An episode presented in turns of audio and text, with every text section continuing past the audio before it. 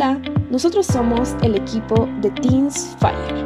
Yo soy Allison. Yo soy Gustavo. Y queremos compartirte este podcast para animarte a seguir adelante. Y con estas reflexiones, inspirarte vida.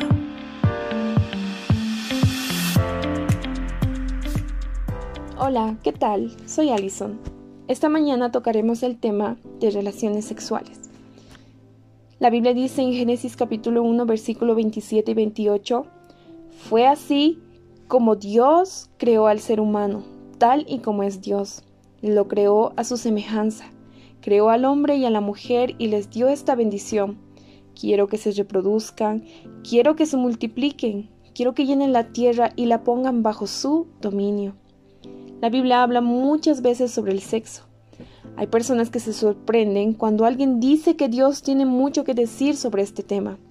Pero no hay razón para asombrarnos, porque fue Él quien creó a los seres humanos y también diseñó las relaciones sexuales. Entonces, ¿cuál es el problema? El problema empieza cuando decidimos hacer lo que nosotros queremos y no tomamos en cuenta lo que dice Dios. ¿Y qué dice Dios? que las relaciones sexuales son únicamente para el matrimonio entre un hombre y una mujer. Todo lo demás está fuera de su plan para la humanidad. Por eso, cuando alguien decide disfrutar del sexo antes de casarse, pasará un buen dato, pero no logrará la verdadera satisfacción que Dios quiere darle. Cuando un hombre tiene relaciones con una persona que no es su esposa, la infidelidad quiebra la confianza, daña a los demás y perjudica su propia pureza. Mucha gente vive su sexualidad, muchos adolescentes, muchos jóvenes, sin tener en cuenta lo que Dios dice.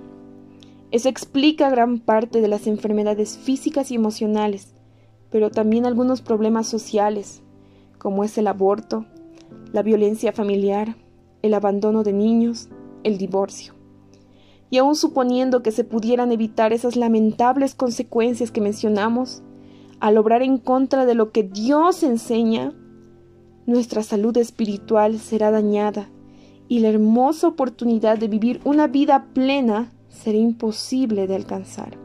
Por eso, vivamos nuestra sexualidad como Dios manda. Ir en contra de la corriente es más que una buena frase. Los seguidores de Jesús tratamos de hacer todo lo que le agrada a Dios, porque sabemos que nuestra vida será más feliz y completa de esa manera.